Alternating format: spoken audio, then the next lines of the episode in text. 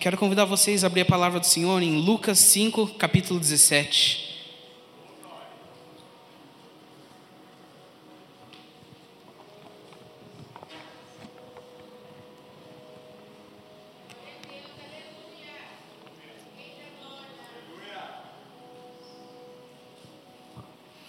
Amém? E a palavra diz assim: E aconteceu que, num daqueles dias, estava ensinando e estavam ali assentados fariseus e doutores da lei, que tinham vindo de todas as aldeias de Galiléia e da Judéia e de Jerusalém. E o poder do Senhor estava ali para os curar. E eis que uns homens transportaram numa cama um homem que estava paralítico, e procuravam fazê-lo entrá-lo e pô-lo diante dele e não achavam por onde o pudessem levar por causa da multidão. Subiram ao telhado e por entre as telhas o abaixaram com a cama até o meio diante de Jesus. E vendo eles, e vendo ele a fé deles, disse-lhe: O homem, os teus pecados estão perdoados. E os escribas e fariseus começaram a razoar, dizendo: Quem é esse que diz blasfêmias? Quem pode perdoar pecados, se não só Deus? Jesus porém, conhecendo os seus pensamentos, respondeu e disse-lhes: Que arrazoais em vossos corações? Qual é mais fácil? Dizer, os teus pecados são perdoados, ou dizer, levanta-te e anda? Ora, para que saibais que o Filho do Homem tem sobre a terra poder de perdoar pecados, disse ao paralítico: A ti te digo, levanta-te e toma a tua cama e vai para a tua casa. E levantando-se logo diante deles e tomando a cama em que estava deitado, foi para sua casa glorificando a Deus. Só tem.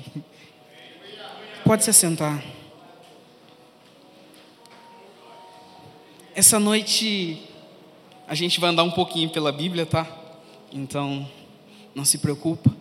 Mas essa primeira passagem, ela vai dar um pouquinho da introdução do que eu quero trazer para vocês hoje.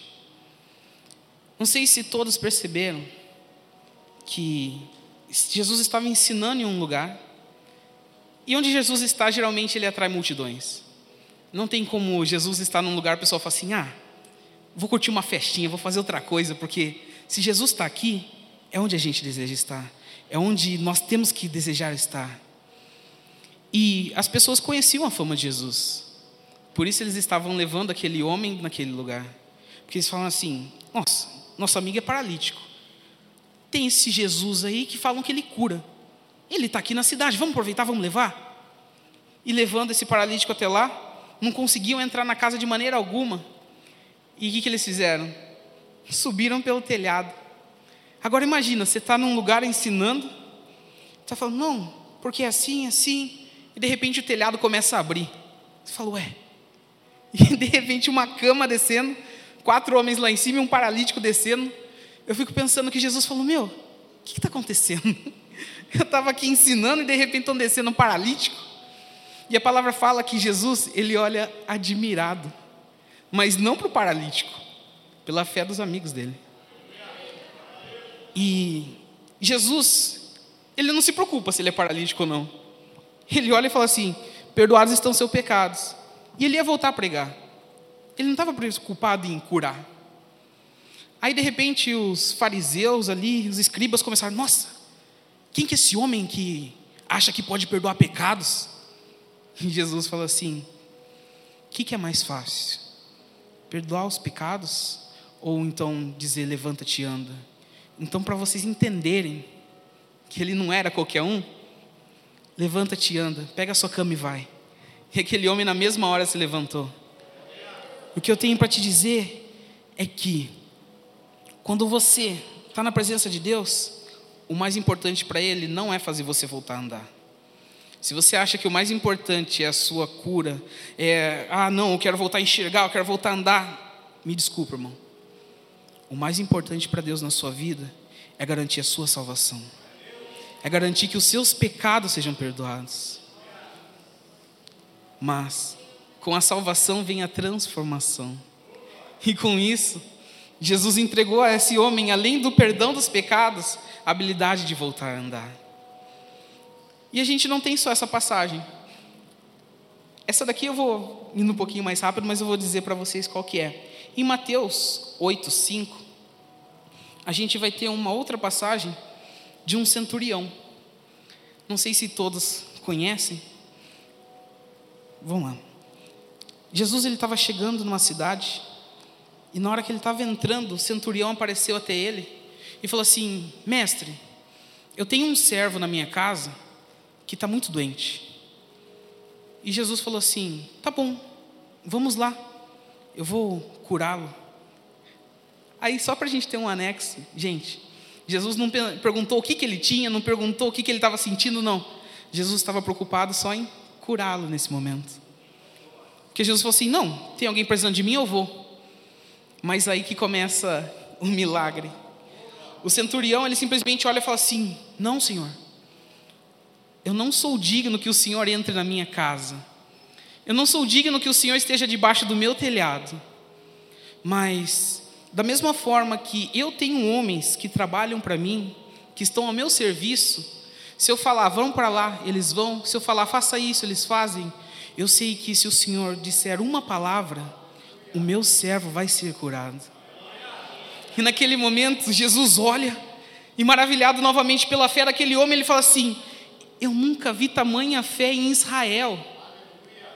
Então, que seja conforme a sua fé, que ele seja curado nesse momento.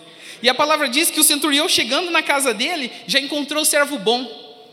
E também ali vai ter um anexo bem embaixo dizendo assim: naquele momento o servo foi curado. Jesus disse a palavra e houve a cura. Não foi necessário o centurião chegar lá. Antes mesmo dele chegar, o servo já havia sido curado.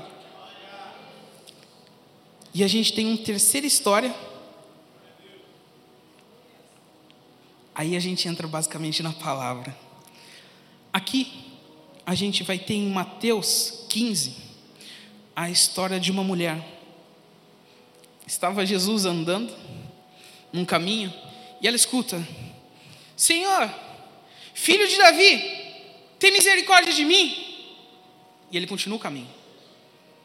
E começa a escutar de novo: Senhor, filho de Davi, tem misericórdia de mim. Aí mais uma vez ele escuta: Senhor, filho de Davi, tem misericórdia de mim. A minha filha está terrivelmente endemoniada. E Jesus não respondeu nada. Jesus não disse nada, continuou o caminho dele. Então os discípulos que estavam com ele falaram assim: Senhor, despede essa mulher, ela está aqui enchendo o saco, ela está atrapalhando a gente, manda ela embora.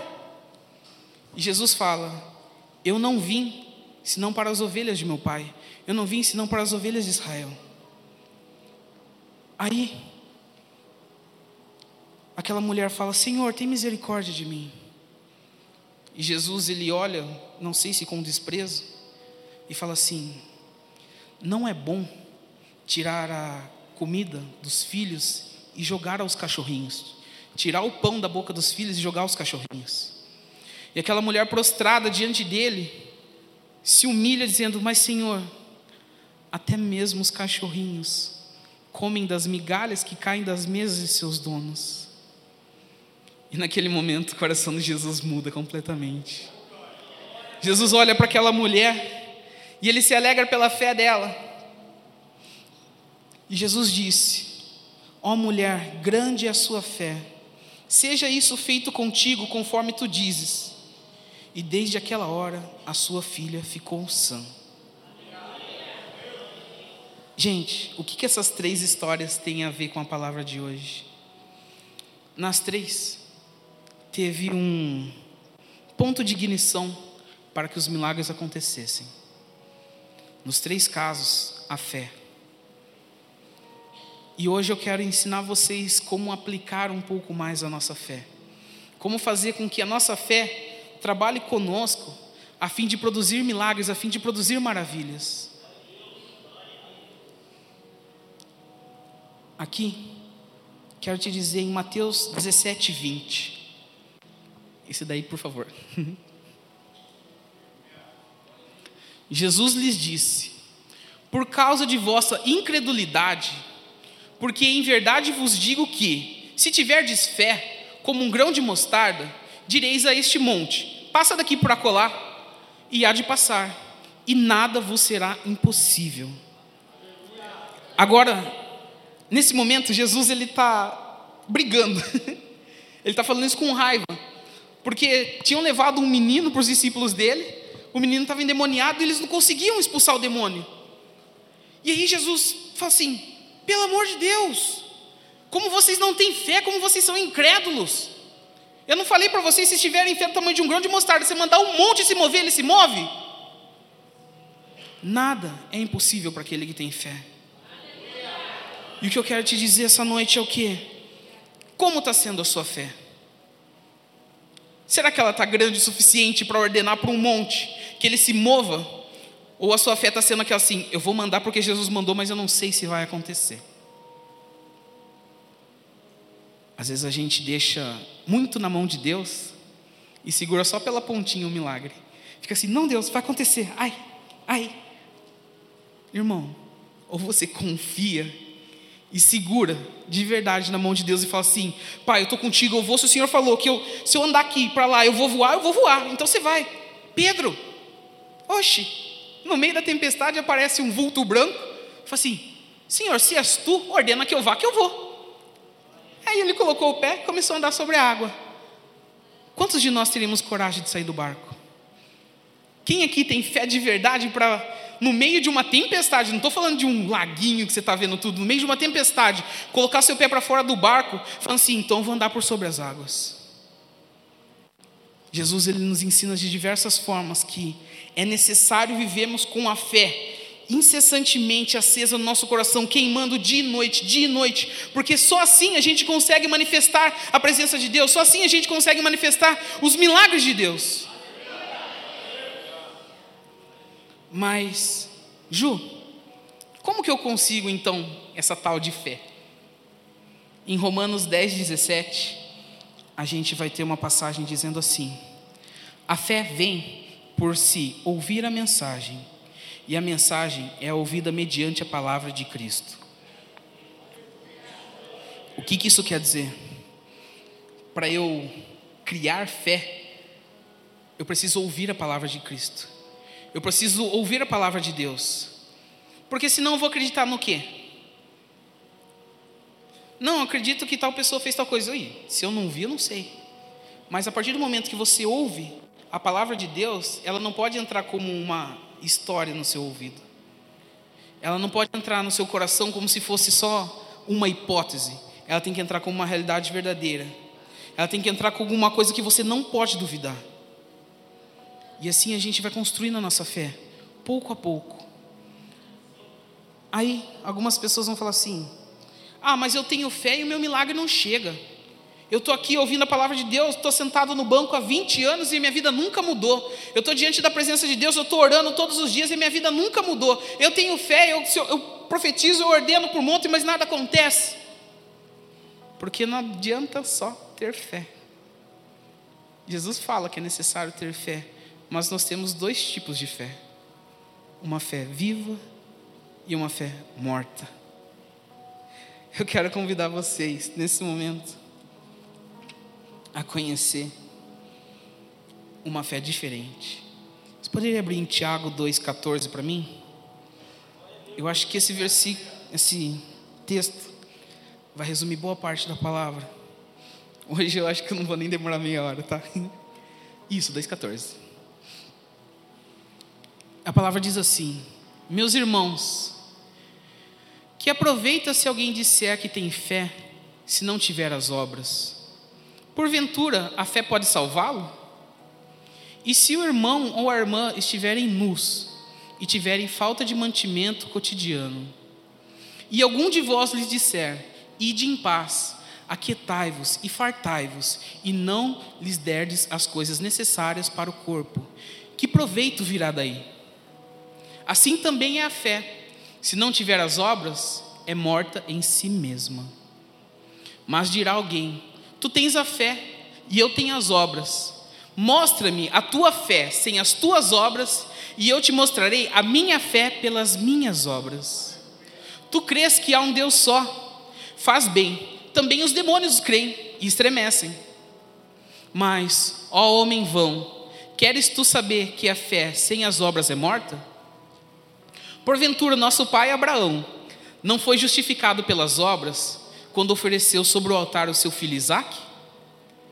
bem vês que a fé cooperou com as suas obras, e que pelas obras e a fé foi aperfeiçoada. E cumpriu-se a Escritura, que diz: E creu Abraão em Deus, e foi-lhe isso imputado como justiça, e foi chamado amigo de Deus. Vedes então que o homem é justificado pelas obras, e não somente pela fé. De igual maneira, Raabe, a meretriz, não foi também justificada pelas obras quando recolheu os emissários e os despediu por outro caminho? Porque assim como o corpo sem o espírito está morto, assim também a fé sem a obra é morta. Aí você vai falar para mim, Ju, eu escuto a palavra de Deus, eu faço tudo, mas cadê suas obras? Eu tenho clamado por Deus, eu tenho pedido um milagre, cadê as suas obras? Deus não disse se você suprir a sua necessidade, Ele disse: se porventura o seu irmão ou sua irmã tiver necessidade e você não suprir, o que, que você está fazendo? O Evangelho ele nunca nos ensina a ser egoísta, até porque Deus deu seu único filho e seu único filho deu a sua vida por nós. E o que a gente tem dado pelos outros? Eu não estou falando que você tem dado por Deus. Isso daí não é nem um ponto. Deus ele não vai pedir que você faça alguma coisa. Não existe um sacrifício humano que você possa fazer que vá surpreender a Deus. Não tem um solo que eu vou fazer nessa guitarra que vai deixar Deus, nossa, que menino que sola bem. Não tem uma nota que eu vou fazer cantando que vai falar, nossa, que voz. Mas quando você faz pelos pequeninos, é como se você estivesse fazendo para Deus. E eu quero te dizer, a nossa fé precisa estar viva. A gente precisa alimentá-la com boas obras. Porque, como você viu no texto agora, a palavra não é mente. Abraão foi justificado com a fé e as obras, e assim foi aperfeiçoada a sua fé, por mediante as suas obras. Ou seja, de que, que me adianta ter muita fé e não ter obras? De nada me adianta ouvir, ouvir e ouvir e guardar para mim.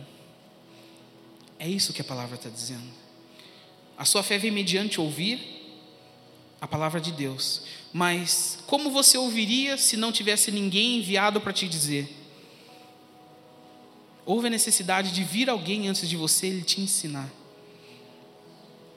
Houve a necessidade de alguém acreditar naquilo e dar mérito à palavra. E muitas das vezes não vão dar mérito à palavra de Deus, mas nós necessitamos continuar andando e enviando a palavra de Deus.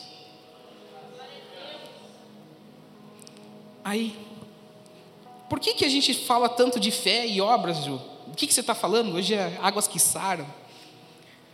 Porque, gente, isso daqui é uma forma de você chegar até a cura. Mas se o seu coração não tiver a fé necessária, se você não for que nem aquela mulher do fluxo de sangue que anda se rastejando no meio da multidão, onde todo mundo empurra, sendo correndo o risco de ser apedrejada, correndo o risco de perder a vida, porque aquela, a mulher naquele, é, naquela época não podia sair de casa na época que ela estava menstruada. Ela não podia sair de casa porque ela era considerada impura. Agora imagina só, uma impura no meio da multidão se arrastando para tocar a orla das vestes de Deus. Ela falou, e pensando incessantemente, ela, eu tenho certeza, essa mulher foi pisoteada, essa mulher foi chutada, xingaram essa mulher, alguém deve ter empurrado essa mulher. Mas o pensamento contínuo dela era: se ao menos eu tocá-lo, eu serei curada. Se ao menos eu tocá-lo, eu serei curada. Quantas vezes você está passando pelo vale, quantas vezes você está passando pelo momento de dificuldade, e você não está vendo se tem um inimigo do seu lado, se tem alguém te empurrando do outro, mas você está focado diante da presença de Deus, falando: se ao menos eu tocá-lo, eu serei curado.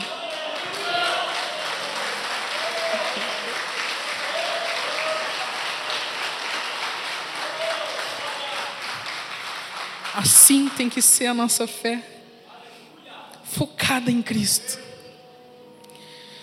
E sabe por que o inimigo muitas vezes briga todos os dias para acabar com a nossa fé? Porque a nossa fé nos traz autoridade. Pode ser um exemplo bobo, mas o que concede autoridade para um juiz julgar? Não uma pessoa que você fala assim, John, a partir de hoje você é juiz, pode julgar todo mundo. Não. Ele vai, ele estuda, faz sua faculdade de direito.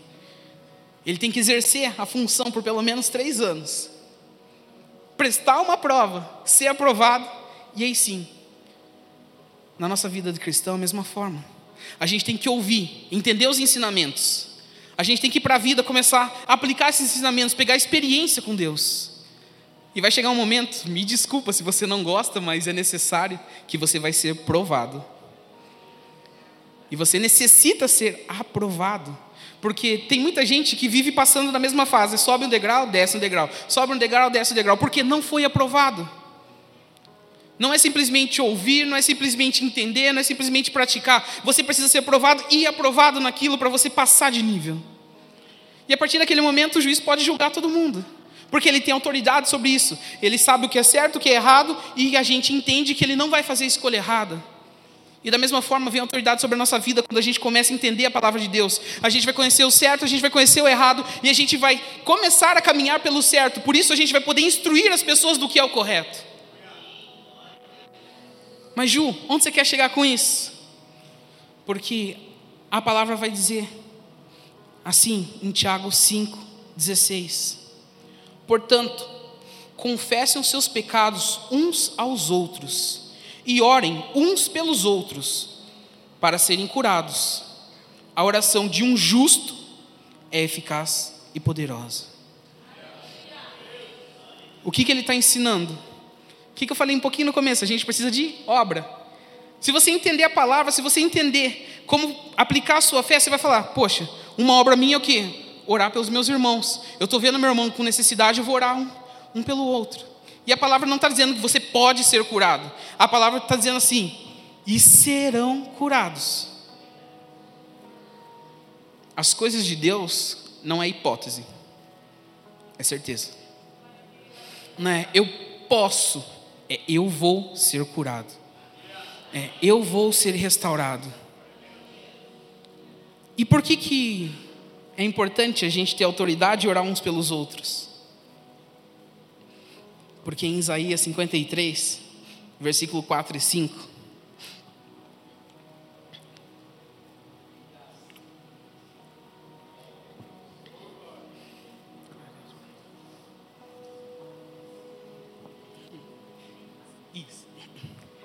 Verdadeiramente, Ele tomou sobre si as nossas enfermidades e as nossas dores levou sobre si. E nós o reputávamos por aflito, ferido de Deus e oprimido. Mas ele foi ferido por causa das nossas transgressões e moído por causa das nossas iniquidades. O castigo que nos traz a paz estava sobre ele, e pelas suas pisaduras fomos sarados. Eu não sei o que isso representa para você mas isso representa para mim que eu já estou curado. Isso representa para mim que não existe uma enfermidade que eu possa ter, porque a enfermidade não cabe mais a mim. Jesus já levou sobre si todas as enfermidades, ele já levou sobre si todas as nossas dores, então por que a gente aceita isso? Às vezes fala, ai que dor na costa, não é idade, não é idade, meu amigo. Jesus já levou a dor sobre si. Então por que você está aceitando o que o diabo está colocando sobre a sua vida? Sabe uma coisa que o diabo adora fazer? Ele adora colocar sobre você um rótulo que você não é, um rótulo que você não tem. O filho pródigo não tinha tudo em casa. Ele não era amado, ele não tinha tudo que eram os bens do pai. Ele falou: Me dá o que eu quero, o que eu tenho, que eu vou para o mundo. Foi no mundo, gastou tudo do jeito que ele queria, começou a trabalhar e olhava o que os porcos comiam e desejavam. E de repente ele começou a falar assim: Vou voltar para a casa do meu pai, vou trabalhar como escravo. Ele é filho, ele não precisa ser, ele não precisa trabalhar como escravo. Mas Satanás coloca na nossa mente que você precisa trabalhar como escravo, porque ele tira de você o rótulo de filho. Mas Deus já chamou você de filho, Deus já aceitou você como filho, por que você ainda continua querendo ser tratado como escravo?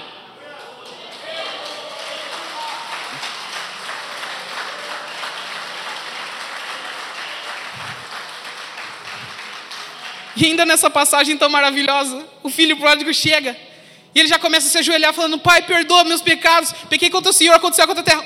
O pai não liga para uma palavra que ele diz. O pai abraça ele, começa a sufocar aquele menino. Traz, traz roupa nova, traz sapato, traz anel, coloca no dedo do meu filho. Meu filho que estava morto ressuscitou, vamos fazer uma festa. Deus está te esperando de braços abertos para ser reconhecido novamente como filho, príncipe da sua casa. Você não é chamado para ser escravo, você não precisa ser chamado de servo, você é chamado de filho, você é chamado de amigo. O inimigo tenta todos os dias nos convencer ao contrário. Hoje talvez seja uma palavra um pouquinho mais difícil, um pouquinho mais estranha, mas o que eu quero te dizer que quando você vier aqui pegar a sua água, entenda que você é príncipe. Entenda que você é princesa, você é cabeça. Entenda que sobre você está a autoridade que Deus já deu. Se você tem autoridade, você pode declarar sobre a enfermidade sua e do seu irmão que aquilo vai embora. E você não está simplesmente declarando, você está ordenando sobre aquilo. Que nem quando você está com o cachorro, fala assim, passa. Você não está falando assim, vai para lá, filho. Não, você está, vai. Porque você está ordenando que ele saia daquele lugar. Aquele lugar não é para ele. Então a enfermidade não é para você. O pecado não é para você. A gente precisa escolher, a gente precisa mudar. E aqui, Jesus já nos curou, nos libertou e nos deu autoridade. Devemos transformar a nossa fé em obras, para que a mensagem nunca pare. Você tem ideia de que você é chamado para continuar o que Jesus começou? Você vai falar assim: ah, Ju, mas eu não tenho força. Eram quantos discípulos? E quantas pessoas hoje conhecem a palavra de Deus? Você foi alcançado do outro lado do mundo, numa época que os caras malemar andavam pelas cidades e passeavam de barquinho. Você está do outro lado do mundo cultuando ao mesmo Deus que eles pregavam há dois mil, três mil anos atrás. Você está ouvindo sobre um Jesus que morreu numa cruz e ressuscitou por você, e você nem sequer viu ele, mas você acredita, porque a fé, a mensagem continua queimando os nossos corações, porque existem uns bons que continuam levando a mensagem de Deus.